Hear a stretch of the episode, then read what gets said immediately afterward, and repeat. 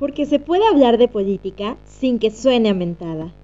Bienvenido a México Mentadas, un espacio libre de fanatismos pero lleno de amor por México, conducido por Jair Zamudio Aguirre y Luis Rodríguez Alemán.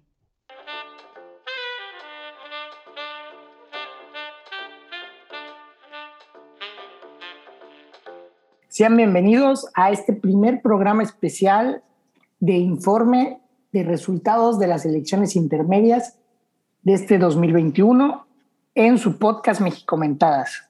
Hoy, sin tanto análisis, bueno, con mucho análisis, pero sin tanto rollo, hablaremos única y exclusivamente de qué pasó en la jornada electoral y cuáles fueron los resultados, así como si le atinamos o no a las predicciones que este equipo había hecho.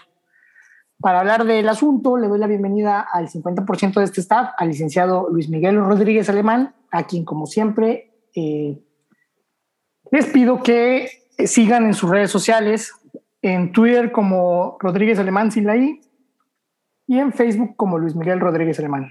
Bienvenido, brother. Hola, brother, ¿cómo estás? Buenas noches, buenos días, buenas tardes, dependiendo a la hora que nos estén escuchando.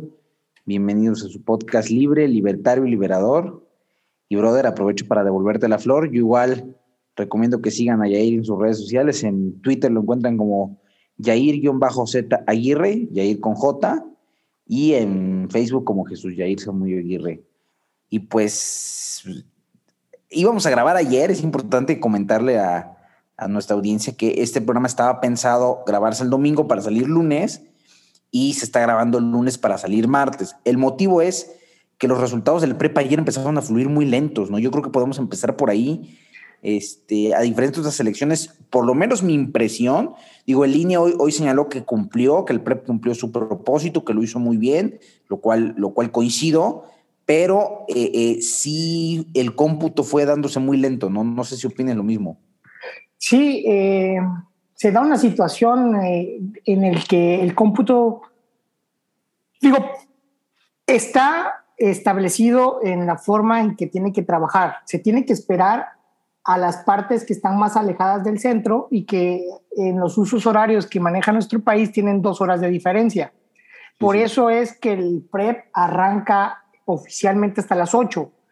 Pero sin embargo, como bien lo dices, eh, realmente entre las 8 y las 9 fue, entre las 8 y las 11 de la noche fue fluyendo muy lento la información y todo se fue, eh, se empezó a acelerar y todo se empezó a, clarificar ya en la madrugada, lo cual este, hizo que nosotros como la intención que teníamos de informar las tendencias ya este, que, se, que se fueran teniendo, pues no se pudo hacer y preferimos esperar hoy lunes, este, que ya ha cerrado el PREP este, completamente hace un, un par de horas con un 99 punto y tanto por ciento de, actas computadas, es decir, casi este, el total de, las mismas, y donde ya se va clarificando bien a bien qué fue lo que pasó, ¿no? Y a, ver, brother, ya, ya para entrar en materia y entrar en, en debate, ¿tú crees que la elección la gana el presidente o la pierde el presidente? Así ese primer balance, ¿la gana el presidente o la pierde el presidente? Porque hoy vimos un presidente no animado, tampoco, tampoco está. No, no, tampoco, tampoco, o sea, tampoco yo lo vi eufórico, eh, o sea, eh, lo vi sí diciendo que estaba contento, que se había refrendado, eh, pero no, no esa euforia, no ese optimismo que, que lo caracteriza, o sea, yo lo vi más bien como, como tratando de rescatar eh, eh, eh, digo, no le fue mal, ¿no? Pero tratando de poner el foco sobre donde le fue bien y desatender en los donde le fue mal. Pero al Mira, yo, yo, me quedo, yo me quedo con una frase que dijo y que realmente creo que resume todo lo que pasó en esta elección y en los resultados. Dijo, se votó por dos proyectos antagonistas, no, este, confrontados y completamente diferentes. Y tiene razón, y nosotros lo adelantamos, que iba a ser una elección que iba a estar a medias. Cuando menos así se, se parece que va a ser en el Congreso. Pero sí. hay que resaltar que en las gobernaturas al partido del presidente y a los candidatos del presidente les fue muy, muy bien. Algo que también hay que celebrar porque llegan muchas mujeres. En, esta elección probablemente sean seis gobernadoras, que es lo mismo número de gobernadores que había tenido el, el país en 70 años. En un solo día se, se dan el mismo número. Entonces eso sí es algo que hay que reconocer, aplaudir y creo que en ese rubro, en los gobiernos locales, le va muy bien al presidente. En lo demás, como veníamos nosotros augurando, fue una elección a medias, como está el país completamente polarizado, unos por un proyecto y otros por otro, tal cual, así creo que se va a dar el resultado. Mira, yo te voy a hacer mi, mi corte de caja, mi análisis, porque sí es cierto, hoy, hoy voy a empezar por el tema de las gobernaturas. O sea, sí creo que las gobernaturas es una muy buena noticia para Morena, por lo que implica. O sea, Morena va a sumar, eh, si las cuentas no me fallan, entre 18 y 20 estados donde va a gobernar. O sea, va a tener 20 estados de 32, lo cual quiere decir que va a gobernar más de la mitad de los estados de la... Y le arranca todos los, los estados del PRI, que se queda claro el, gran, bueno, no, no, no, voy, a, no voy a adelantar ese, ese, análisis, pero bueno, es un buen, buen, este, buen triunfo el de las gobernaturas para Morena. Pero ojo, porque también pierde la mitad de la Ciudad de México. Y hay alcaldías de la Ciudad de México que incluso tienen más presupuesto que estados que ganaron, ¿no? O sea, es un tema también relevante. Pierden la mitad de la Ciudad de México, ¿no? De hecho, pierden alcaldías emblemáticas y con mucho poder político y económico. O sea, pierden alcaldías eh, relevantes. Incluso la alcaldía donde votaba el presidente se perdió, ¿no? Entonces. E, eso tiene razón. E, la Ciudad de México es un punto y aparte y hay que analizarlo con, otra, con otra dinámica, ¿no? Pero fíjate, a ver, eh, en ese, en ese en esa, digamos que, corte de caja que, muy probablemente el equipo del presidente hizo hoy por la mañana ya con las cifras certeras, sí creo que es positivo para su proyecto que se hayan ganado tantas gobernaturas, pero también veo este, que debe de preocuparle que el, la chispa del obradorismo surgió en Ciudad de México y hoy la chispa de la oposición está surgiendo también en Ciudad de México. ¿no? Creo que ese es el dato con el que tiene que quedarse tanto la ciudadanía porque en Ciudad de México el, porcentaje de votación fue altísimo. De hecho, en Twitter y en medios uno podía ver este, que durante casi todo el día las filas nunca se dieron, o sea, fueron filas muy largas para votar. O sea, quiere decir que en Ciudad de México la gente activamente decidió y asumió su rol como ciudadano y salieron a votar. Y yo creo que aquí hay un dato que tiene que tener presente el presidente. Tanto el obradorismo tuvo su chispa en la Ciudad de México, como muy probablemente la, de Black, la debacle del obradorismo tenga su chispa en la Ciudad de México, porque no sé si te diste cuenta en el mapa electoral, pero el fenómeno de la Ciudad de México alcanzó a permear en el Estado de México, ¿eh? Se recuperó el famoso corredor azul del Estado de México, todo lo que está alrededor de esas alcaldías que, que ganó este, la oposición en Ciudad de México, alcanzaron para incluso ganar el Estado de México. O sea, no fue un tema porque hoy decía Claudia Sheinbaum, bueno, no, es que han desprestigiado mucho el movimiento y, y eso fue... Sí, Ese, fue, ese fue el discurso oficial, ¿no? Primero lo, lo, lo, dice el presidente y Sheinbaum lo retoma, ¿no? Como debía ser, en el cual tratan de vender la idea de que los resultados son por un, ahora sí, por un complot de los medios de comunicación que no se dio solamente en la elección, que venía de meses atrás, ¿no? O sea. Y, yo creo que ese, ese argumento se cae cuando uno ve el mapa electoral, o sea, cuando ves que lo que sucedió en Ciudad de México permeó en una franja muy importante de municipios del Estado de México, te lleva a conducir o a, llegar a una conclusión donde dices, a ver, eso que sucedió en esa franja de territorio es gente que no está a gusto con la gestión del gobierno de la Ciudad de México con Morena, porque esa franja del Estado de México es, es población que comúnmente o que normalmente trabaja en, en, Ciudad de México, es, gente que va y viene, ¿no? Entonces, yo creo que eh, lo de Ciudad de México es relevante. Sí, lo de Ciudad de México es relevante y, y vaya, que se tienen que sumar muchísimos factores.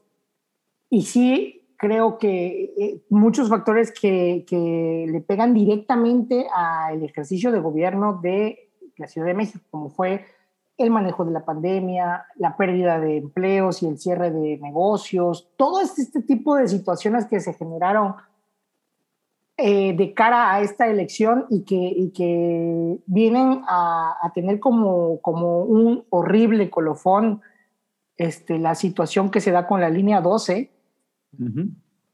Que por cierto, Tláhuac lo ganó. Que, que sí, digo, cuestiones que no, que, difícilmente entendemos, ¿no?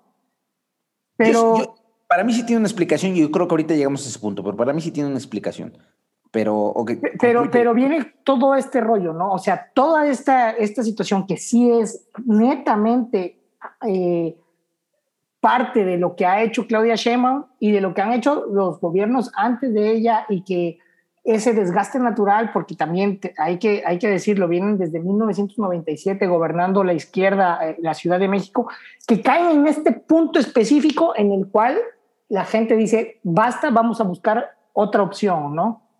Y, y es la derrota más importante para, para la izquierda desde que, desde que la Ciudad de México elige a sus gobernantes. O sea, ese es otro punto importante, ¿no? Así como también... Hay como estados... así como también los, este, los eh, que buscaron reelección de parte del, de, del, partido Morena que se les dijo no, y los que buscaron la reelección por parte de la oposición que se les dijo que sí, y con una gran diferencia. Está el, asunto de la, la, alcaldía Benito Juárez, por ejemplo, o la de Miguel Hidalgo, que son, este, son eh, alcaldes que buscan Rubalcaba más del 60% de la, de, de la votación. Llevaba el 70%, o sea, eh, es el refrendo del trabajo. Fíjate que aquí hay otro dato que yo estuve eh, anoche y hoy, hoy actualizando los datos una vez que cerró el PREP, y para mí hay, hay, ciertos datos que son relevantes que creo que valdría la pena tomar, ¿no? Eh, mucha gente está hablando del 30, los 30 millones de votos de Andrés Manuel. Yo quiero hacer una puntualización para la Cámara de Diputados, Morena no tuvo 30 millones de votos. Sí, claro. Para, para, la Cámara de Diputados, en 2018, Morena tuvo 20 millones de votos, ¿no? En esta elección, en esta elección, tuvo solamente 15 millones de votos, alrededor, ¿no? O sea, aproximadamente. Casi que, que nosotros lo hemos comentado en otros programas aquí y, y hemos, eh, eh, hemos re, recalcado ese punto. Ese, esos 15 millones alrededor es el voto duro de Andrés Manuel López Obrador el cual lo ha seguido desde siempre. Es el voto con el que perdió, es el voto con el que se ha mantenido vigente como político, es el voto que, que, que él se ha ganado, esa gente que está convencida y que muy difícilmente va a cambiar eh, a votar por otro, por otro proyecto diferente a lo que, a lo que significa Andrés Manuel. ¿no? Eh, eh, precisamente para allá iba. O sea, a ver, el presidente regresó a su, a su base, o sea, a su, a, a su voto duro, ¿no? Como, como, bien lo está señalando. O sea, sí tuvo, una sí tuvo un retroceso de aproximadamente 5 millones de votos respecto del 2018, este, solamente en la Cámara de Diputados. 5 millones de votos, que no me parece una cifra menor. Ahora, en términos porcentuales, Morena retrocedió respecto del 2018, que tuvo 38%, en esta elección tuvo el 33, o sea, cinco puntos porcentuales de una elección a otra, ¿no? Que puede parecer poco, pero, pero, pero te habla de... Puede, te habla de un, parece poco y, y, y, probablemente se compense con lo que avanzó sus aliados, ¿no? No, pero es que fíjate, ahí te va, ahí te va, es que no nos dejemos engañar, a ver. El verde, el verde solamente tuvo respecto del 2018 en porcentaje de votación un punto cinco por ciento más de lo que tuvo en 2018, un punto cinco por ciento más. ¿eh? Pero el número de, de, de, diputados. Ah, el número de diputados crece, crece. Sí. Es que ahí te va. Voy, voy, voy, a ir, voy a ir dándote cifras. Con, con, las mañas que, que, ya habíamos anti, que ya habíamos anticipado, ¿no? Sí, el P3 retrocede tanto. Ah, ahorita platicamos de eso. El P3 retrocede tanto en porcentaje como en, como en diputados, ¿no?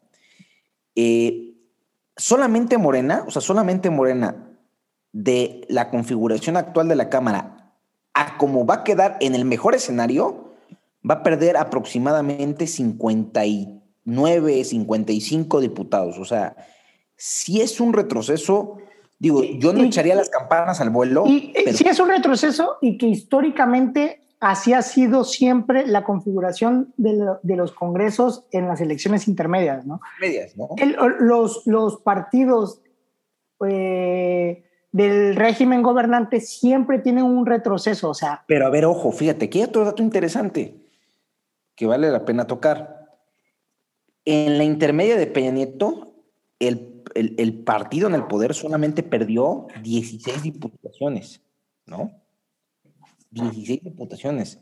Morena perdió más de 50. O sea, fíjate, aquí, aquí hice yo un pequeño análisis.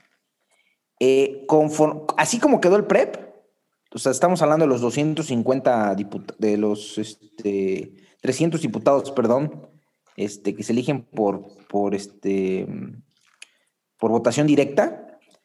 Ya una vez que cerró el PREP, la alianza tendría, la alianza tendría 110 votos, la alianza.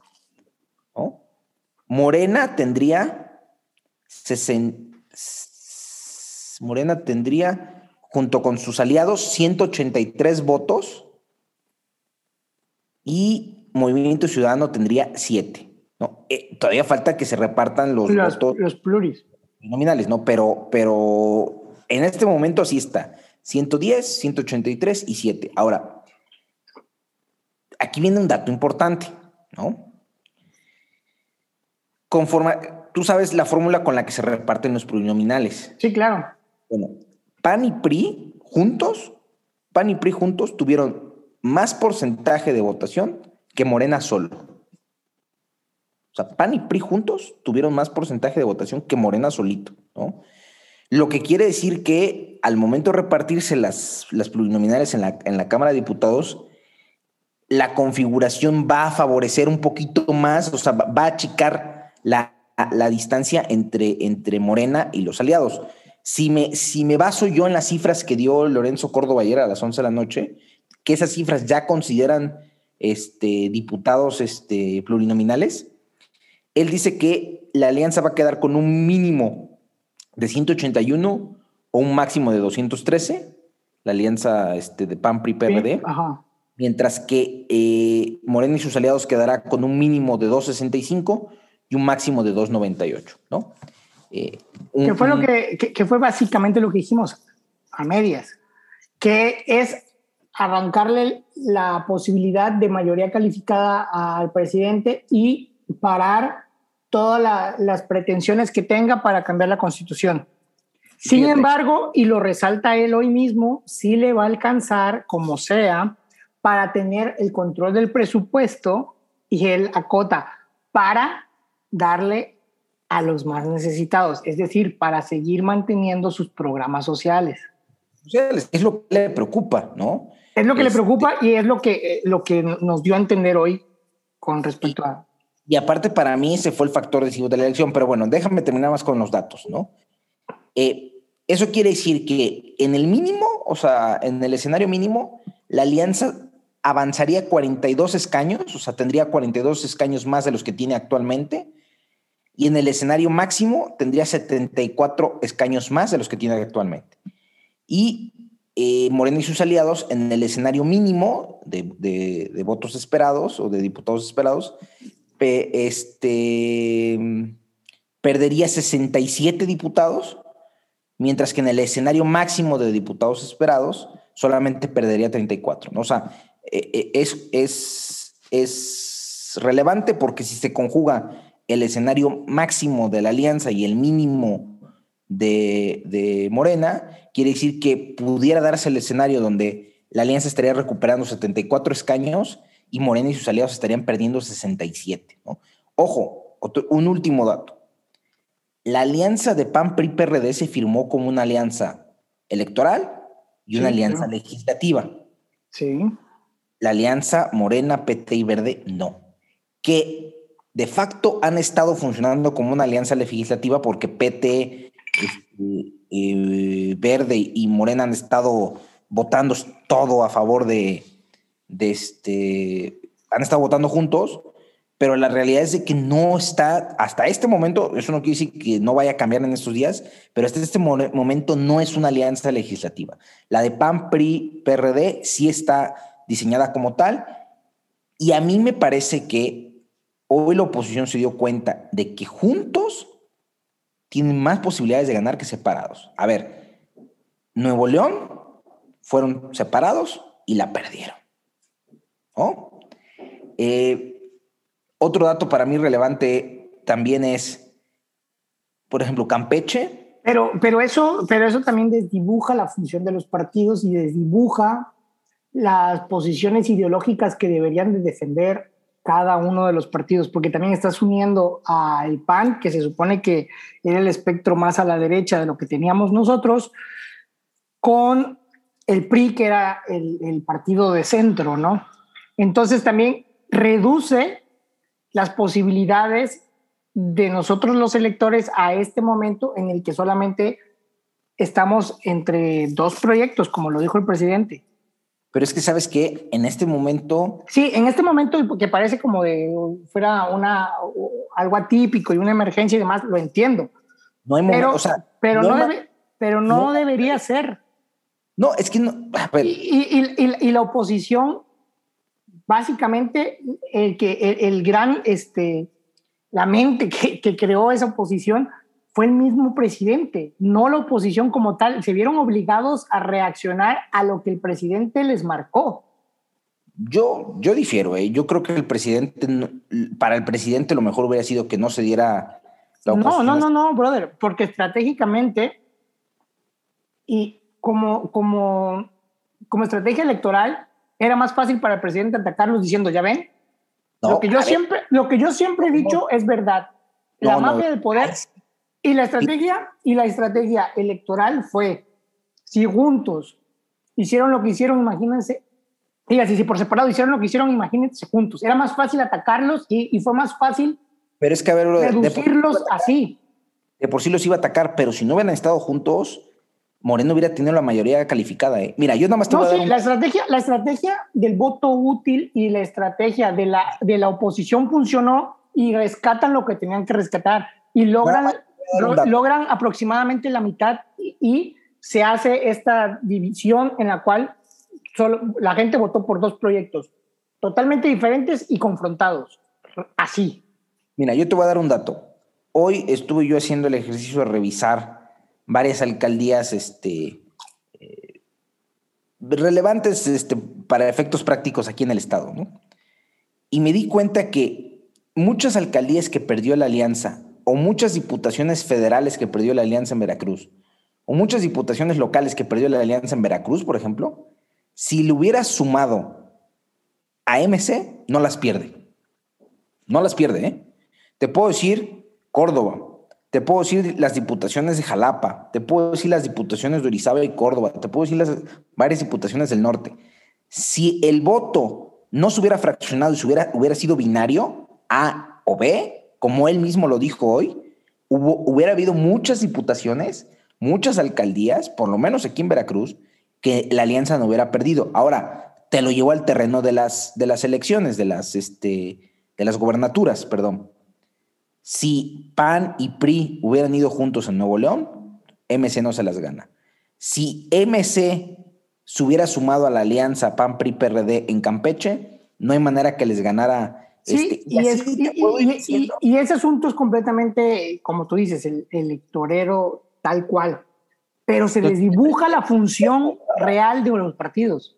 Pero es que el presidente sí le apostaba a que no se, a que no se coaligaran, ¿eh? Y, yo creo que dentro de los escenarios que el presidente no le agradan hoy por hoy, es que también, gracias a que se, a que se aliaron, le arrebataron Ciudad de México, ¿eh? O sea, ese es, otro dato también importante. A ver, la oposición siempre había sido competitiva en Ciudad de México, pero siempre habían estado por separados. Hoy se juntaron PRI, donde tienen fuerza, PAN, donde tienen fuerza, fueron juntos y le arrebataron Ciudad de México. Yo creo que los incentivos de la, de la oposición para permanecer juntos, la elección se los reforzó. O sea, hoy la oposición tiene muchísimos más incentivos para permanecer juntos, así como también tienen incentivos PT y Verde para permanecer juntos con Morena, ¿no? O sea, esos dos polos este, eh, del espectro ideológico, más bien del espectro electoral, porque ya no es ideológico. Sí, porque el verde, ¿en, dónde lo, lo, pondrías, por ejemplo? Pues, este, es, que el verde es una cosa, una cosa de verdad que... El verde es lo que Norberto Bobbio definía como el partido catch all, el atrápalo todo, ¿no? O sea, lo que se deje, lo, como sea, me adapto a quien quiera, ofrezco lo que sea y, un rollo muy, muy de banal, de farándula. De... Aparte son muy pragmáticos. No sé si viste la declaración ayer de, del Güero Velasco diciendo que, pues bueno, que, que ellos estaban pensando replantearse la alianza con Morena. O sea, antes de que cerraran las casillas, el Güero Velasco dejó ahí ese, ese, digamos, digo, no creo que vaya a suceder no, no, yo tampoco creo que vaya a suceder porque no hay los incentivos como para que los abandonen, como tú. No tendría por qué, o sea, les está yendo bien, están teniendo posiciones, están ganando. Los va a proteger ahorita que viene la multota por las, las faltas cometidas. No, que ahorita tocamos ese tema del señor de refilón, pero yo creo que esos dos, dos polos este, que se generaron eh, van, a reafirmar, van a reafirmar. Ahora, a ver, ahora yo te quiero hacer otra pregunta. ¿Tú consideras que la estrategia de Movimiento Ciudadano fue la adecuada? No. Se viene, se, viene a confirmar que su estrategia no fue la adecuada porque... En esto sí coincidimos. Porque sus números no crecieron, para empezar. Incluso no, decrecieron. No, exacto, incluso decrecieron. No, no logra... Este, ¿no? logra volverse ese, ese fiel de la balanza como ellos esperaban y sí termina siendo el culpable de, que la alianza opositora no alcanzara más, más este, triunfos, ¿no? De hecho, termina haciéndole el juego a, la alianza de Morena, porque los, los candidatos de MC jalaron una votación importante y entonces terminas haciéndole el juego a la alianza del régimen. Claro, claro. Y, ellos terminan no capitalizando, no siendo ese tercero en discordia por la misma situación en la que el contexto en el que se da esta elección. Y terminan, pues, no, o sea, de hecho, con una votación bajísima también. Sí, terminan ellos, mira, con un 5%, creo. O sea, apenas salvando este, la, terminan con un casi 7% al, al final. Bueno, 7%, que es lo que siempre ha alcanzado PT a nivel nacional, por ejemplo, ¿no? O sea, no crece, no, no se vuelve el tercero. Este, no, porque a pesar tuvo 7%, o sea, más de lo que tuvo Verde, según los datos del conteo rápido, va a tener menos diputados que el Verde. O sea, este, tuvo mayor porcentaje de votación, pero va a tener menos diputados, porque AMC, el conteo rápido le estima de 20 a 27 distritos, ¿no?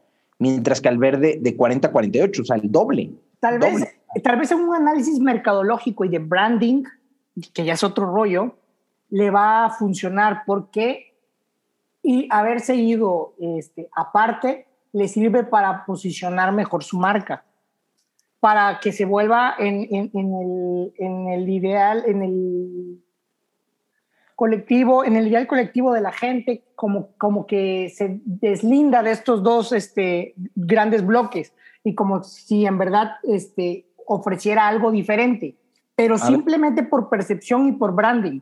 De ahí en fuera, ya a lo que es la función de los partidos, que es obtener este, puestos y poder ejercer el poder, pues no, no le va a dar y, y va a quedar como, en, la anécdota de esta elección, el movimiento ciudadano va a quedar como aquel que intentó arrebatarle a los otros dos y no lo logró. O sea, simple y sencillamente.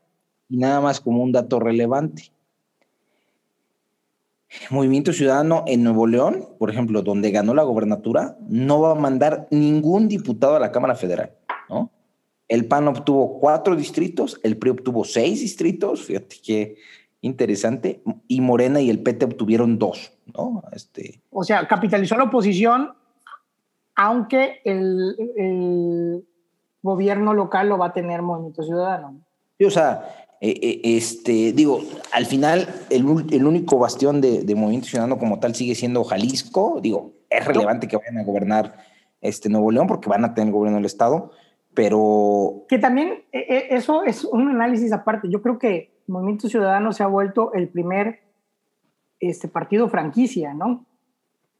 ¿En qué sentido? En que Dante Delgado, que es el líder moral de, este partido, se lo entrega como franquicia a alguien en los estados para que ellos se hagan cargo completamente. Y eso es lo que le ha funcionado para crecer tanto en Jalisco, con el que es el gobernador, como ahora con el grupo que lo tiene en Nuevo León. Pero eso es una estrategia que le sirve nada más en una situación local. Sí, porque a nivel nacional no funciona. A, a nivel nacional no, no, no, funciona y para los diputados del Congreso no funciona, pero lo hace crecer de una forma como guerra de guerrillas, que se llama mercadotecnia, y le hace tener bastiones este, que le dan fuerza, ¿no? Mira, yo hoy leía, leía un tuit que es bien cierto, o sea, a ver, MC, o sea, Movimiento Ciudadano, no, o sea, Morena no necesita Movimiento Ciudadano para obtener mayoría absoluta y la oposición no necesita a Movimiento Ciudadano para frenar la mayoría calificada de Morena. No, no lo necesita ni la oposición ni el régimen. O sea, no, quien, quien se vuelve el factor en el Congreso va a ser el verde. El verde, o sea, al final, al final, la estrategia de, de, Movimiento Ciudadano de ser ese diferenciador, pues mira, la verdad es que no funciona. Ahora, fíjate, te voy a hablar de las diputaciones locales, ¿no? Sí es cierto, Movimiento Ciudadano va, a gobernar Nuevo León, pero no va a tener ni un diputado, digo, por lo menos de, de mayoría relativa, no va a tener ningún diputado en la Cámara, muy probablemente de representación proporcional sí tenga porque tuvo un porcentaje considerable de votos, ¿no? Pero la alianza, este PAN PRI, la alianza PRI-PRD, porque nada más fue PRI-PRD, tuvo 12 distritos, el, este, el PAN tuvo 10, ¿no? Y Morena y sus aliados tuvo 4. Movimiento Ciudadano, ninguno, ninguno, ningún diputado. Y para las alcaldías, ¿no? Es este, en Nuevo León se eligen 51 alcaldías. Eh, PAN tuvo 16, el PRI solito tuvo 2, ¿no? El Verde tuvo 3, Nueva Alianza, fíjate, ya todavía existe Nueva Alianza, tuvo 2, el PRI y el PRD como aliados tuvo 13, Morena tuvo 8, o sea, Morena no tiene una representatividad importante en Nuevo León, y Movimiento Ciudadano solamente tuvo 2, no, 5 alcaldías, 5 alcaldías, ¿no? Entre esas la de la de este, la de la capital que este, pues adjudicó Colosio, ¿no? Así es que eso es parte del grupo que franquicia a Movimiento Ciudadano allá. Sí, sí, pero a lo que voy es, no sé si estos datos este, sirvan como para refinar el punto que estamos diciendo. La estrategia no le salió a Movimiento Ciudadano, ¿no? O sea, Va, va, le va a pasar algo muy similar que al Bronco. Va a tener gobierno del Estado, sí, pero con una Cámara en contra y, este, y con la mayoría de las alcaldías que son de oposición. Digo, va a ser una buena mancuerna ahí entre entre Colosio y él, este, pero hasta ahí les alcanzó. Ahora estuvieron compitiendo en Campeche y tampoco les alcanzó, ¿no? Yo creo que la estrategia no fue correcta por parte del Movimiento Ciudadano. No sé si vayan a rectificar, si, si se vayan a volver un, aliado del régimen en la Cámara o se vayan a volver un aliado de la oposición en la Cámara o vayan a hacer ese como péndulo que en unas va para un lado y en otras va para otro lado, la verdad es que en este momento se vuelve irrelevante, ¿no? Los votos del Movimiento Ciudadano no permiten este, defenderse frente a la mayoría absoluta de, de Morena y los aliados. Yo creo que por la, el, el, juego que hicieron, la estrategia que siguieron y demás, Movimiento Ciudadano va a estar más cerca de la oposición que del régimen. Y por lo que yo he escuchado, que ha dicho quien es su fundador y líder moral, que te digo, este, Dante Delgado, un, un político brillante, la verdad. Siento que eh, va a adecuar su estrategia de cara a lo que viene y va a buscar otro, otros, otros mecanismos para poder este, llegarse de, de, de posiciones de poder y, y de recursos, ¿no? el año que viene nuevamente hay elecciones a gobernador así de voto pronto, ¿tú crees que el Movimiento Ciudadano vaya a mantenerse como, como alfil solo o lo ves el año que viene con la oposición jugando en las gobernaturas? Porque se eligen gobernaturas importantes el año que viene. No, yo creo que de, cara a lo que viene así y por las declaraciones que yo he escuchado y leído de, de Dante Delgado, se va a mantener en ese juego de, mantenerse solo. Porque él está, como te decía, en una estrategia de, de reposicionamiento de su marca, de su partido, en el cual lo quiere fortalecer y, y siento que en ese quererlo fortalecer pasa por esta situación en la que considera que debe jugársela solo. ¿no?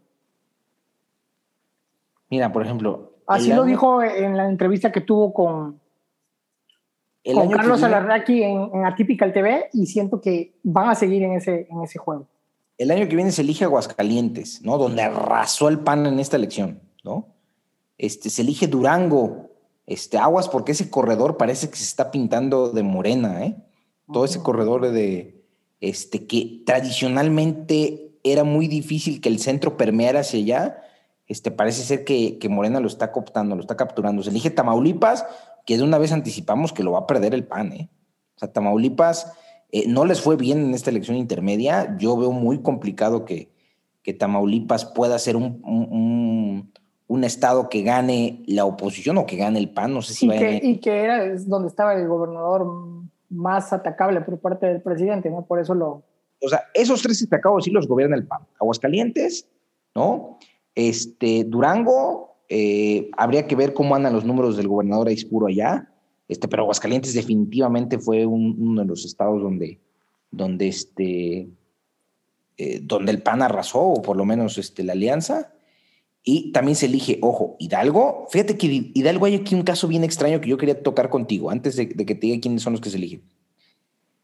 Pareciera, a mí me da la impresión, yo he venido sosteniendo la teoría de que a Morena le han prestado las estructuras, ¿no? Sí. Que Morena no tiene estructuras. Y en un programa a principios de año, tú y yo platicábamos acerca de la elección de Hidalgo. De Hidalgo. ¿No? Que, que arrasó el, el PRI. PRI. El PRI. Y hoy arrasó Morena en la elección de Hidalgo. Entonces, no sé si, si hubo nuevamente ahí un factor donde le prestaron las escrituras, las estructuras a Morena, porque en la elección que al gobernador le interesaba, que La fue la, gana. la arrasaron, ¿no? Y esta elección, curiosamente, la perdieron por paleada, ¿no? Entonces, no sí, sé. pero también hay que ver el trato que se le está dando a ese gobierno, ¿no? Digo, Ahora- no, no hay que, no hay que ser este, genios para saber que, que también hay gobernadores a los que les interesa quedar bien con el centro, ¿no? Y, y él, y, y Fallada ha sido uno de ellos, ¿no? Ahora, fíjate, otro de los que ha sido muy, digamos, muy displicente con el presidente, se elige Oaxaca el año que viene, Alejandro Murat, ¿no? Un estado donde ya gobernó Dante y su partido. Ujú. Un estado donde ya gobernó Dante y su partido. Entonces, a ver, habrá que ver ahí qué sucede. Quintana Roo, donde actualmente eh, gobierna este PAN y PRD, ¿no? Eh, esos son, los, esos son los, los estados que se eligen el año que viene. Ojo, brother, porque puede el año que viene acabar gobernando Morena 23 o 24 estados, ¿eh? De los 32. O sea, si, la oposición no, no postula, bueno, a ver, porque yo te voy a decir algo. Nada más un, un, un, una reflexión así final. Es que cómo es posible que estando las cosas como están, por ejemplo, en estados como Baja California, hayan postulado Lupita Jones, ¿no? Es algo que yo lo he repetido hasta el cansancio, brother. Morena gana no porque lo que haga Morena, sino por lo que deja de hacer la oposición, porque no hay, a ver, los lugares donde gana la oposición es porque realmente hay un liderazgo marcado que se opone y que hay proyecto, como hay en Querétaro, como hay en municipios específicamente aquí en Veracruz, como en Orizaba, donde hay gente relevante que tiene un proyecto importante y que la gente dice, pues hay otra opción. Pero si no hay esa opción en la oposición, obviamente va a seguir ganando Morena. Y eso es lo que tiene que entrener, entender la oposición, que tienen que hacer el trabajo de base, que tienen que salir a reconstruir o hacer ese contacto con la gente y que tienen que buscar perfiles políticos, para empezar, que conozcan sobre servicio público y tengan ese liderazgo natural. A Porque también algo que caracterizó esta elección es la banalización y este, la mediatización de la, de, la política. Oye, pero, fíjate que ahí sí hay una buena noticia, ¿eh? sí, sí, sí, sí, porque, a ver, por ejemplo, candidatos como Adame, que, se que, que, los eligen para, según, jalar votos, vaya, obtuvo un voto en su casilla, sí, sí. En su casilla. Entonces, esa banalización, esa mediatización, esa ¿eh?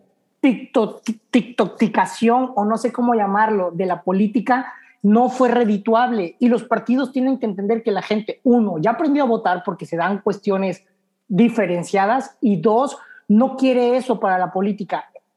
El, el, ciudadano de verdad quiere sentirse orgulloso de sus políticos. El ciudadano de verdad quiere que haya liderazgos con proyectos viables a los cuales poder apostarle e ir contento a votar.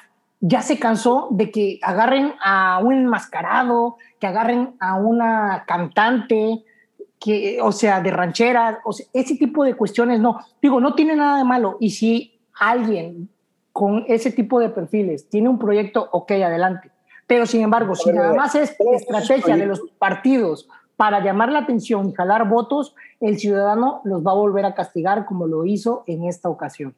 Todos esos proyectos, todas esas apuestas los partidos fracasaron. Paquita, la del barrio, fracasó. Estrepitosamente. Este, Paolo Botti en Paso de Ovejas, ¿no? Fracasó. Alfredo Adame fracasó. Estaba yo viendo este, también. Tinieblas. Todos esos perdieron, ¿no? Incluso los, niños digitales de Morena, este, eh, eh, Atolini perdió este, esta Nay Salvatori perdió, o sea, ese, ese tipo de perfil que es como muy banal, como muy, este, así. Pues mediático, banal y, mediático, como digo. No, no funcionó, ¿eh?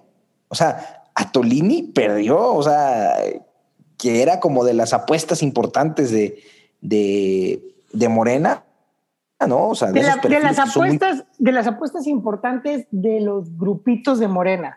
Yo no veo al presidente diciendo, a ver, metan y saquen la elección de Atolini. La neta no. no. pero, es que estás de acuerdo que son ciertos grupos al interior de Morena que han utilizado las redes como plataforma electoral.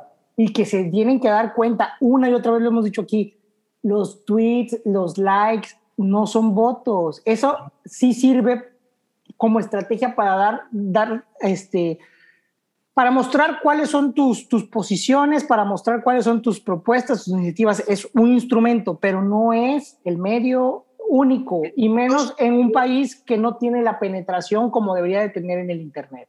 Yo sí creo, y a eso iba yo, yo sí creo que en las entidades donde hay un, un alto índice de acceso al Internet, yo sí creo que las redes sí sirvieron para movilizar al voto. No, no te estoy diciendo que para definir elecciones, pero sí sirvieron para movilizar al voto. O sea, el hecho de que hayamos... Sí, sí, no estamos en una situación como la de Barack Obama, porque no somos Estados Unidos y, muchos y muchos sesudos consultores políticos deben ¿Estás de acuerdo? ¿Estás de acuerdo que el hecho de que hayamos tenido una de las elecciones intermedias más numerosas, más copiosas en la historia de, nuestro país, te habla de que las redes sí sirvieron para movilizar el voto, porque hubo múltiples campañas llamando a salir a votar no por un partido en específico, salir a votar en Veracruz, brother. Veracruz, la elección anterior, este, intermedia, creo que no llegó ni al 40%. Ahorita rebasamos el 60 y tantos por ciento. Estamos al 60, más o menos. Y, creo que el promedio nacional por ahí anda, ¿no? O sea, es, un, porcentaje muy bueno, ¿eh? O sea, muy bueno. De todos modos, sigue, sigue haciendo falta que la gente tenga esa conciencia cívica de salir a votar. Deberíamos de ser 80, 90%. Algún día, ojalá, pero sí es un porcentaje muy, muy bueno. Y yo sí creo que ahí es donde las redes han tenido su... su sí, para, para, llamar la atención, para, para politizar al ciudadano, completamente de acuerdo. Pero de ahí en fuera a que eso se vuelva... Eh, que, no, no, no es una plataforma electoral. Tú y yo sabemos que las elecciones no se ganan desde las redes, ¿no? Yo creo, yo creo que retomando el tema, retomando el tema de los proyectos del candidato, por lo menos los, los personajes que al presidente le importaban ganaron. Sí, como Durazo y con una, con una, con una diferencia grande. Sansores, Laida Sansores ganó. Pues todavía está, ella sí está en pendiente. ¿eh? Sí, está todavía por definirse, pero ah, todo indica que así será. Todo indica que así será. Digo, también ya ahí será el equipo, el equipo electoral de los opositores. Tienen que ir a. Es una derrota fuertísima para Lito, ¿eh? O sea. Tienen que ir a, a, a las sesiones de cómputo, tienen que ver cómo termina este, la, en los números, la votación, tienen que ver cuáles van a ser las impugnaciones que se van a presentar. También tenemos que hablar de eso. Se va a, meter miles, miles de impugnaciones. ¿eh? Pues mira, ya dijo, ya dijo, por lo menos aquí en Veracruz, ya dijo Morena que va a judicializar la elección de tanto Yuque, la elección de Veracruz Puerto. No dijeron nada de la Orizaba, porque yo creo que el porcentaje por el que por el que ganó Juan Manuel Díez, por ejemplo, aquí en Orizaba, este, que fue más del 20%, eh, los deja sin cerrar. No da para eso. No, pero sí creo que va a haber muchas impugnaciones. También la oposición dice que, que impugnará en ciertas elecciones, ¿no? Hay algunas que estuvieron muy cerradas donde... Y hay que confiar en, en las instituciones judiciales de la parte electoral, ¿no? También es válido que, que tengan esa, esos recursos y esa oportunidad para, para meter impugnaciones, para que gane quien tenga que ganar con base a lo que marca la ley, ¿no? Ahora, voy, a retomar aquí una idea para mí, que, que al principio de año nosotros hicimos un programa especial donde hablábamos de nuestros pronósticos, ¿no? Y yo tengo que hacer un ejercicio, este, digamos que reflexivo, ¿no? Y, y, de, y de sinceridad dónde me equivoqué y dónde acerté. ¿Dónde me equivoqué? Pues tú y yo hicimos una apuesta que fue Nuevo León, ¿no? Te dije. Este, yo sí creía, yo sí creía que ahí de la Garza era quien, incluso desde antes de que empezara la elección, yo era un perfil el que veía eh, con muchas posibilidades. La verdad es que la elección de Nuevo León, a mí me queda clarísimo que eh, cualquier, cualquier empresa de marketing que tenga la intención de, posicionar un candidato en Nuevo León, este, ahí es su target, ¿eh? o sea, los, los neo, se me fue ahí como se, les... Neoleonenses. Neoleonenses. Este, o nuevo leonenses. Son especialistas en comprar campañas de marketing disruptivas, ¿eh? Hace seis años lo hicieron con el Bronco, este, cuando no aportaba nada distinto el Bronco más que ser candidato independiente y ganó. Y hoy lo hicieron con Samuel cuando no aportaba nada distinto más que hacer una campaña distinta. No, no, no, no, Entonces, no, no confiaste en el poder de Marianita. Te lo dije. o sea, es que el, electorado de no tanto, no tanto lo que, lo que para nosotros es Samuel como el meme andante que es, sino la influencia de, Mariana en los, en los nuevos Acabamos de decir que ese tipo de proyectos que se sustentan desde una plataforma digital no tienen penetración y resulta que en Nuevo León ponen un gobernador. Digo, siempre hay eh, eh, la excepción que, que, reafirma la, la, regla, ¿no? Y Nuevo León sí es una excepción completamente a México, ¿no? Pero bueno, voy a hablar del tema de, este, de las encuestas, ¿no? Yo durante todo este proceso sostuve y, y dije... Y las encuestas y las encuestas te fueron dando la razón en el sentido de que fueron siendo cada vez más mesuradas. ¿eh? No sé si te diste cuenta que de repente ya no, como antes había una encuestitis y todo, aquí, con tal de no perder esa poca credibilidad que les queda y de, equivocarse tanto, fueron, fueron midiéndose y fueron saliendo ya cuentagotas.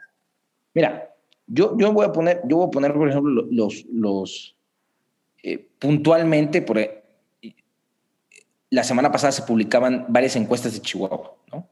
En algunas incluso ponían abajo a la candidata del PAN, se equivocaron, ¿no? Eh, encuestas donde ponían por muchos puntos arriba a Sansores, se equivocaron, ¿no? Puntualmente las de diputados, había encuestas este, eh, que incluso ponían al verde con 50, 60 diputados, ¿no? Eh, Aquí mismo en Veracruz hubo, hubo unas empresas que realmente tratan de engañar a la gente. Hay una encuesta en específico que a mí me llamó la atención mucho y que en muchos lados fue descalificada de una empresa llamada Massive Color, este, con, con metodologías realmente hechas con las patas y que, y que, real, que sí creo que terminan, o sea, siendo muy sesgadas y nada más para la persona que las paga, ¿no? Claro, claro. A mí, a, mí ese tipo de, de, a pesar de todo lo que ha hecho la, la, autoridad electoral, porque se tienen que dar de alta, tienen que registrar sus metodologías y demás, yo creo que sí falta mucho eh, en cuestión de, de, de encuestas y de profesionalizar las encuestas aquí en México. Bueno, mi reflexión en ese sentido es que yo no creía en las encuestas, ¿no? Y al final creo que tampoco estuvieron tan equivocadas. O sea, eh, para mí, mi apuesta también fue, mi apuesta era que Morena y sus aliados iban a perder incluso la mayoría absoluta, ¿no? Uh -huh. Que no iban a alcanzar ni siquiera el 200, 250 diputados, ¿no? Y la realidad es que todo parece indicar que sí lo van a alcanzar, ¿no? En, sí. en, en, el peor escenario para Morena van a quedar 15 diputados arriba, en el mejor escenario van a quedar hasta 50 diputados arriba, ¿no? Sí, que lo van a alcanzar y que van a tener la posibilidad de, de, de, de decidir el presupuesto, que te digo, es algo que reafirmó el, el, presidente hoy, es un hecho, ¿no? Entonces, eso, eso simplemente quiere decir que también quienes hemos estado apostando a que las encuestas no están reflejando la popularidad real del presidente, nos estamos equivocando. O sea, sí, es que las encuestas tenemos que tomarlo como lo que es, como, como una fotografía de, de, de, los instantes y como un recurso para tomar decisiones de parte de los equipos.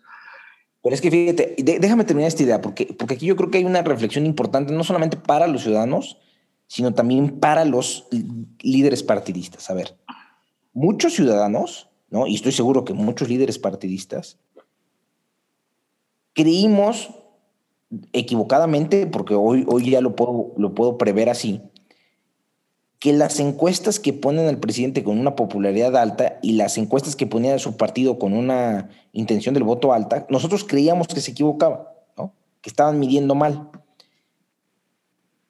Este resultado, esta elección, simplemente me confirma, más bien, me, me controvierte mi idea. ¿Por qué? Porque al final creo que sí estaban reflejando la intención del voto de Morena y la popularidad del presidente. Hoy la elección tal cual está refleja que el presidente sigue teniendo una popularidad importante, que sí ha venido decreciendo, ¿no?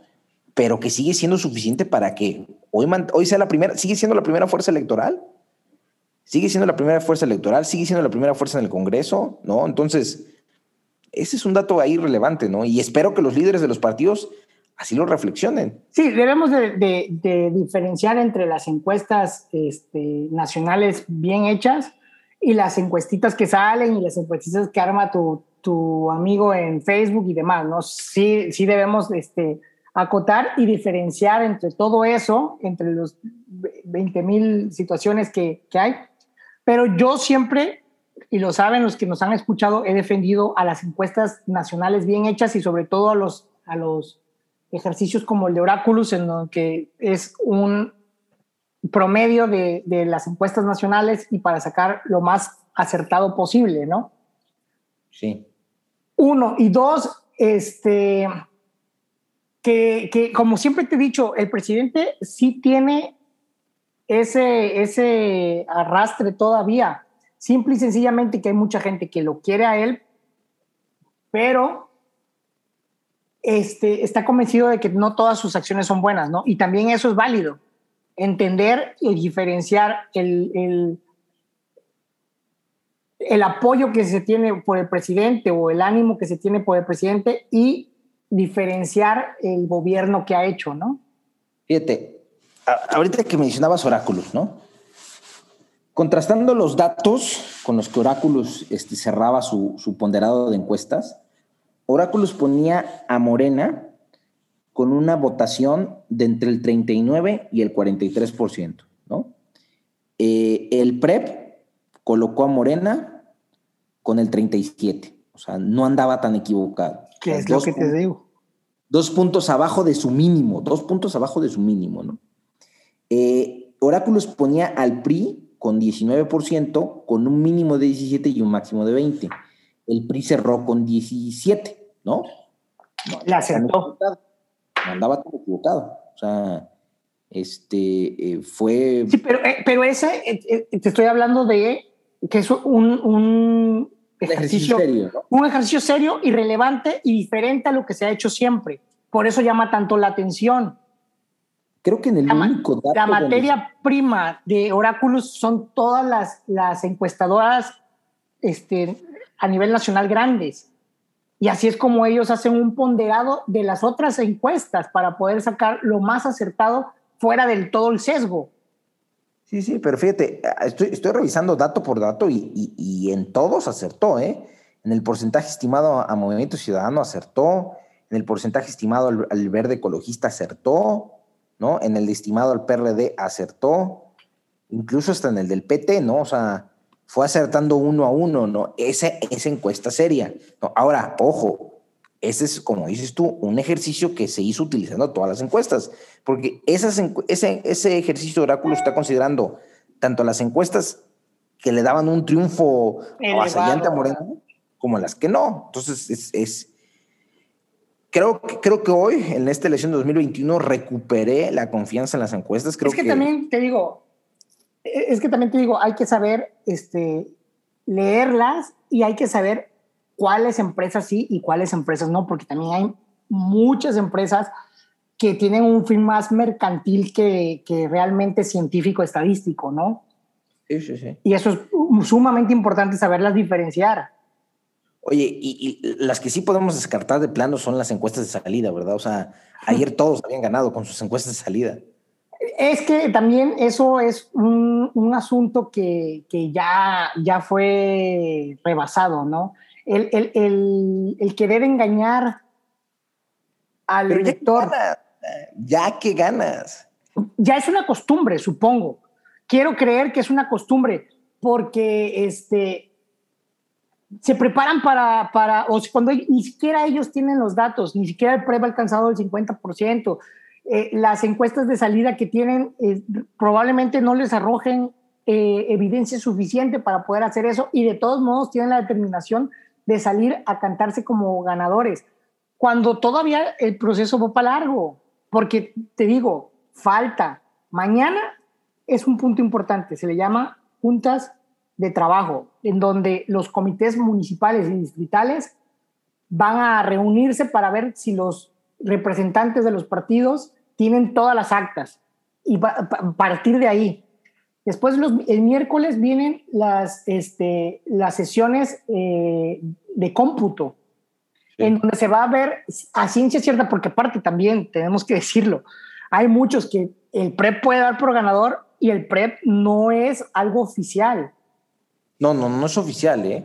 O sea, de hecho, las elecciones donde, donde está muy cerrado el PREP, este, puede pasar cualquier cosa. O sea, por ejemplo. Y, y, el miércoles se hace la sesión de cómputo y ahí van a ver, a revisar las, las urnas que probablemente tengan alguna cuestión no tan este, fiable y entonces ya se ve cuáles pueden contar o cuáles no. Y se hace un recuento para, para determinar los votos más, este, más allegados a la realidad que tienen los candidatos y ya poder hacer la declaración de validez de la elección y dar este, en las actas de mayoría. Sí. Si las diferencias no son muy grandes porque la ley lo permite, en, si la diferencia es menor al 1%, se puede hacer, ya está contemplado el voto por voto, casilla por casilla, el recuento total de la elección, solamente si la diferencia entre el primero y el segundo lugar es menor al 1%.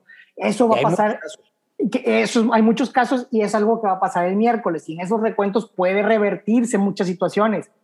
Sí, sí. Y todavía en toda esta situación de que el, el recuento que se dé y que se reviertan algunas situaciones y demás, están las impugnaciones que pueden, por alguna cuestión de nulidad, este, tirar, como se dice coloquialmente, una casilla Okay. Y esa casilla que se tiren, se, se, pierden esos votos y se hace un nuevo conteo con respecto a, a, a las casillas que queden y eso puede hacer que varíe la, la, la situación.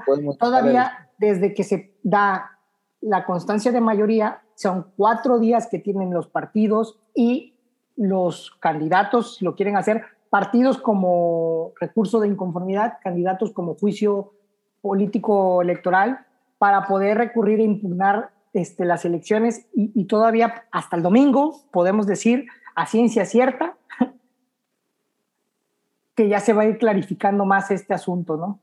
Pero hoy ya tenemos una película muy, una, digamos que un fragmento de la película, yo creo que muy acertado de lo que, de lo que va a acabar ocurriendo, ¿no? sí, claro, claro, no, desde... Incluso la metodología que utiliza el INE, por ejemplo, ayer que salió con el conteo rápido, este, la, metodología, la metodología que utiliza el INE, pues al final esos resultados no van a acabar difiriendo mucho de la realidad, ¿no? O sea, este, e, el INE ponía con mínimos y máximos a los partidos, ¿no? Este, eh, y, al final decantaba, eh, como ya lo habíamos dicho aquí, un mínimo para la alianza de 181, un máximo de 203, un mínimo para Morena y sus aliados de 265, un máximo sí, solamente en lugares donde la delincuencia haya incidido o se puedan demostrar violencia generalizada, por ejemplo, o que este, los partidos puedan demostrar que el 25% de las casillas este, no se instalaron de la forma debida o no se siguieron los protocolos que se debía o cuestiones así específicas, pero más que nada yo creo que en el sentido de, violencia, de presión, de que algún gobierno se haya querido meter o cuestiones así, pueden ser las que cambien la situación, pero de ahí en fuera, como tú dices, yo creo que la película la tenemos ya bastante clara y que se va a seguir la tendencia que hasta ahorita hemos visto, ¿no? Oye, brother, y a ver, ahí te va, ahí te va un escenario que te lo dejo ahí a, lo, voy a dejar, lo voy a dejar aquí como tema y valdría la pena que lo abordáramos a detalle en el siguiente programa. Pero, ¿te imaginas qué sucedería si el uno, el, el INE, perdón, en ejercicio de sus facultades legales, le retirara el registro al verde? Porque lo puede hacer. O sea, cuando un partido infringe de manera reiterada. Reiterada, sí, claro. Eh, eh, se le puede retirar el registro. Y lo que sucedió un día antes de la elección con los influencers este, que espontáneamente manifestaron su apoyo al verde ecologista. Y que se tuvo que hacer una sesión extraordinaria eh, en FA para poder resolver. Para ordenar. para ordenar el retiro de, esa. Que, que, bajaran los videos, que hubo muchos casos donde no los bajaron los, los involucrados, ¿no? Eh, eh, el verde tuvo que salir a decir, no, yo ni los conozco, ¿no? Muchas gracias por el apoyo, pero yo no los conozco. Y hoy no sé si tuviste la oportunidad de ver, por ahí hay videos circulando de estos influencers diciendo, bueno, pues es que perdón por, o sea, no sabía que se iba a hacer tanto escándalo, a mí me pagaron 10 mil pesos, o, hubo otra persona que por ahí dijo... Dos millones. A ver, no, hubo, una chamaca que se le decir que le pagaron 10 mil pesos. Dice, bueno, por lo menos a mí me pagaron 10 mil pesos. No, no sé si a los demás más, ¿no? Pobrecita, cabrón. ¿no? Pobrecita, porque a ver, Facundo, que todo el mundo conocemos, eh, salió a decir que le ofrecieron dos millones por, por dos tweets. O sea, pero... pero... Y, hacía la reflexión, una reflexión correcta y creo que, estuvo bien que hablara y que decía que, que en ese sentido y en cuanto queremos democracia, e, este tipo de personas se prestan nada más para ganar dinero por, por una cuestión que netamente es fraudulenta que ni les hace falta, decía Facundo. Y, que ni les hace falta, exacto también, o sea. Oye, pero es que a ver, Yo no creo que esos tweets cambien nada con respecto al target al que van, que son, supongo, los más jóvenes, ¿no? Que ya pueden no sé, brother, no sé, yo creo que sí pueden tener, mira. Habría que eh, hacer un análisis ya sociológico sobre la influencia. Un, un, este, una anécdota personal que me ocurrió el fin de semana. El fin de semana estaba yo con, con mi novia esperando comprar unos helados, ¿no? Muy, muy ricos, por cierto. Y, este, y había unos, unas personas, unos, unos jóvenes, ¿no? Yo, les calculo entre 20 y 25 años no más, platicando de la elección, o sea, platicando de por quién iban a votar. Fue un día antes de la elección, ¿no? Y sí me llamó mucho la atención escucharlo decir, no, pues es que yo voy a votar por el verde, ¿no? Me llamó mucho la atención, dije, qué extraño, ¿no? O sea, porque donde yo voto no es una ciudad donde, natural, donde, el verde tenga un porcentaje de votación considerable, ¿no? Yo sí creo que puede tener un cierto efecto, o sea, si se están, es más, yo estoy seguro que si se arriesgaran a perder el registro, no creo que sea nada más por, por, por querer llevar la contraria a las leyes. Pero a ver, quiero, quiero retomar la idea. ¿Sabes por qué te hago esta pregunta? Porque legalmente un partido que no tiene registro no tiene derecho a la repartición de diputados plurinominales. No, eso, eso cambiaría la configuración completamente, porque, porque dejaría a los diputados que ganaron la elección de mayoría relativa, no los puedes este, dejar fuera, y que, son, y que seguirían siendo del Partido Verde, o probablemente si desaparece, se unirían a Morena. Morena, ¿no? Pero no le tocaría, no le tocarían este, porque lo que eleva el verde, a ver, vuelvo al, vuelvo al punto. Son los pluris, claro. Los pluris, el verde tuvo el 5% de la, del, del porcentaje de la votación si brinca hasta el cuarenta y tantos por ciento es por los plurinominales, ¿no? Entonces, si se le llegara a retirar el registro. Y sí, porque perdería, perderían, perderían sus votos y, su presencia los partidos que no alcanzaron el 3%, que también tenemos que mencionarlo. probablemente probablemente tres partidos desaparezcan, los tres partidos nuevos, PES, Fuerza por México, Fuerza por México y redes sociales progresistas. A ver, nada más déjame, déjame cómo quedó en el PREP. Déjame checarte cómo quedó en el PREP. El PES está todavía en, la posibilidad del 3%, en la posibilidad, pero parece que lo pierde. Mira, el, el PES al cierre del PREP, estamos hablando del 90, ¿qué digo? Ya dijimos que no es definitivo, pero el cierre del, del PREP tiene el 2.73%. Te digo, ¿eh? te digo lo pierde. Redes sociales progresistas, el 1.76. Eh, Fuerza por México, el 2.48. Y en mucho eh, eh, es este resultado por irse por ese tipo de, candidaturas que dijimos, que querían solo llamar la atención. Y el PT y el PRD un poquito más y también, ¿eh? Sí, el PRD, el gran perdedor de la alianza opositora. Sí, sí, sí, sí, yo creo que el PAN es quien capitaliza la fuerza de la oposición y el PRI, pues es el PRI, ¿no? Tiene ahí su voto duro, tiene ahí su forma de actuar, tiene todo Pero bueno, dejamos el tema ahí del verde porque habrá que ver cómo evoluciona.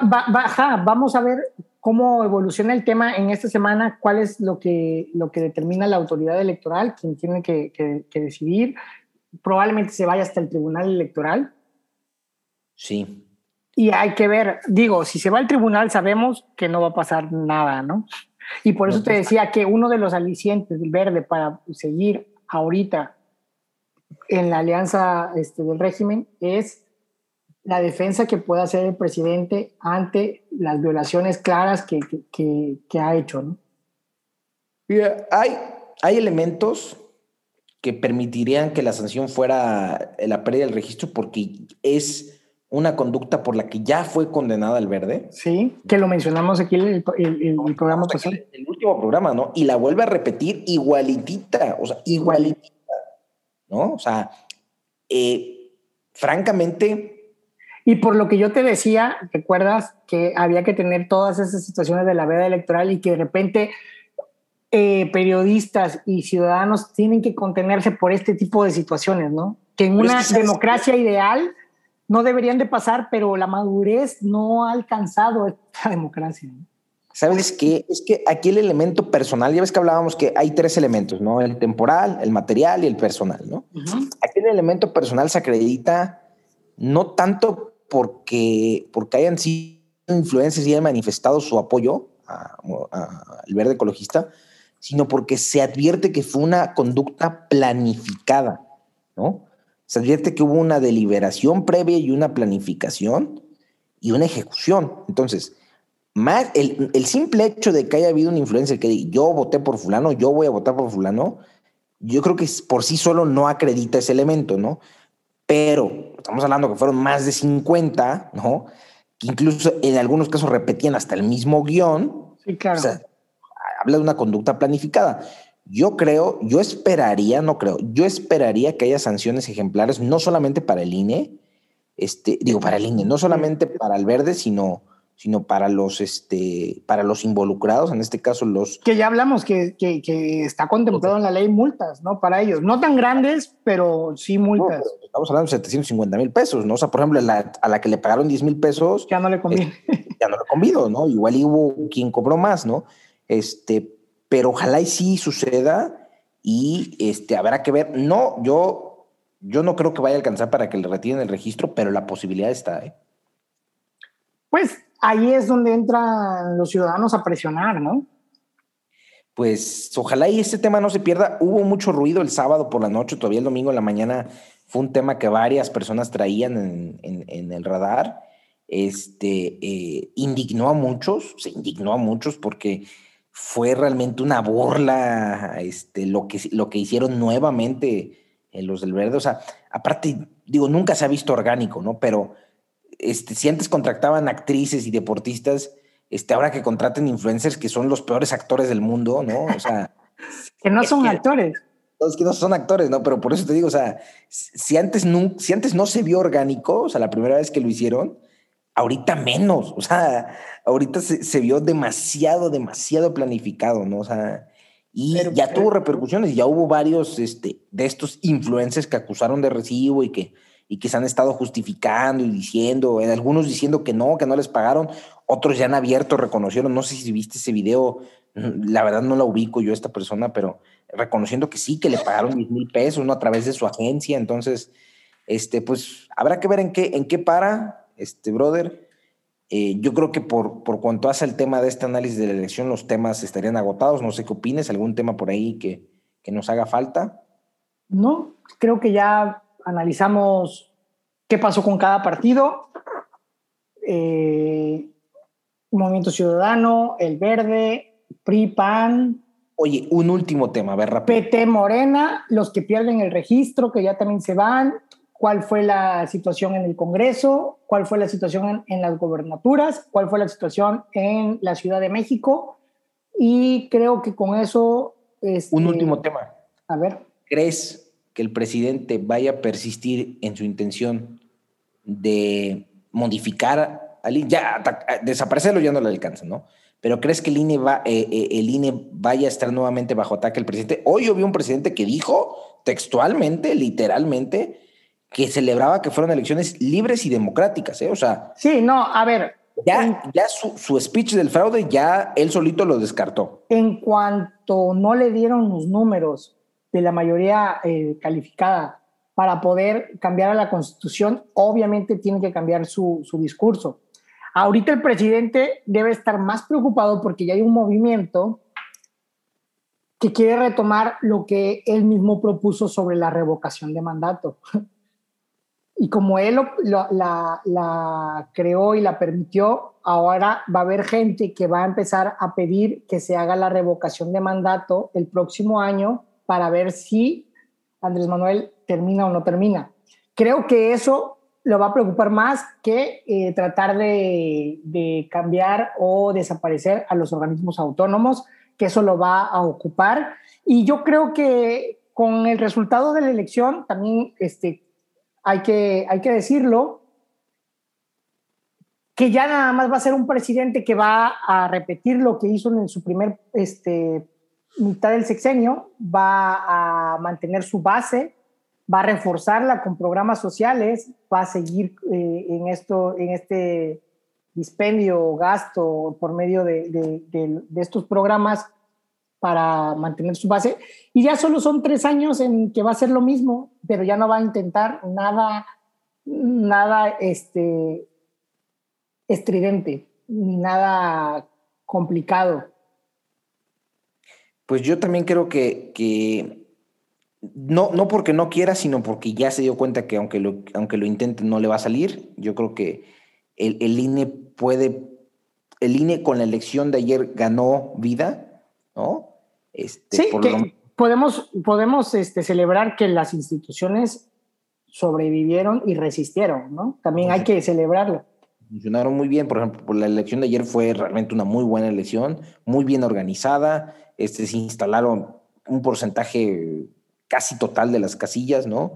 Sí, este, solamente te digo, algunos lugares en la violencia no lo permitió y ya va más allá porque es los gobiernos locales los que tienen que dar las condiciones para que se puedan llevar a cabo. Ya no es cuestión de que el INE también tenga a su gente de, armada para poder hacerlo. ¿no? Pues Pero fíjate, incluso ni en la derrota de Ciudad de México el presidente acusó de fraude, ¿no? Entonces, eh, es, un, es, es, un Andrés Manuel versión demócrata que no había yo conocido, ¿no? O sea, este, eh, reconoció las victorias donde las hubo, ¿no? Obviamente, Y las derrotas, si bien no las reconoció, pero tampoco las, las impugnó ni las acusó de fraude, ¿no? Es que después de, de las victorias que tuvo en, la, en, las gubernaturas, muy mal se vería este, diciendo en, en lo local sí, pero en, en, este, en la elección federal de, de, de, diputados no, ¿no? Tenía que ser así para poder eh, celebrar sus triunfos, tenía que aceptar sus derrotas y, y, y tal cual tuvo que, que llevárselo, ¿no? Pues, brother, yo creo que ya con esto ahora sí agotamos todo. Todo ha sido agotado. Yo soy Jair Zamudio. Yo soy Luis Rodríguez. Hasta luego.